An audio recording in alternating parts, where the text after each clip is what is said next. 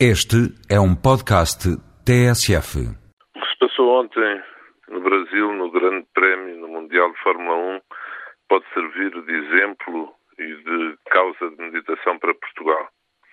Enquanto dois pilotos da mesma equipa lutavam o tempo todo entre si, outro piloto, uma equipa rival, passou-lhes à frente.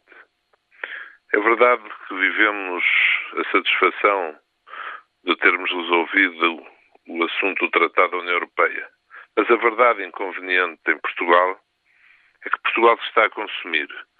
Tudo e todos são postos em causa. Na política, na justiça, na banca, na comunicação social, no Estado, no poder local. Parece que tudo é mau. Há muita gente especializada em dizer mal. Mas a verdade é que se produz menos, que se empata demais, que há burocracia a mais, que se desconfia em excesso, que se acusa de modo fácil, que se ofende dia sim, dia não. Tudo vai desaparecendo, muito vai fechando. E muito de importante, essencial, como maternidades, centros de saúde, consulados. Parece que em Portugal há pouco quem resista. Não há quem se salve. Poucos pagam a horas.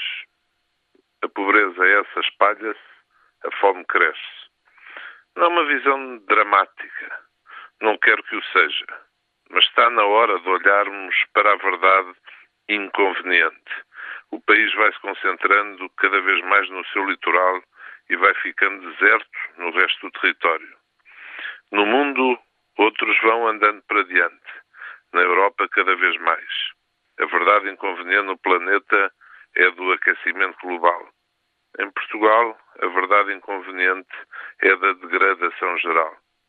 É tempo de construir, é tempo de nos reerguermos, para não ficarmos para trás, para agarrarmos o pelotão da frente.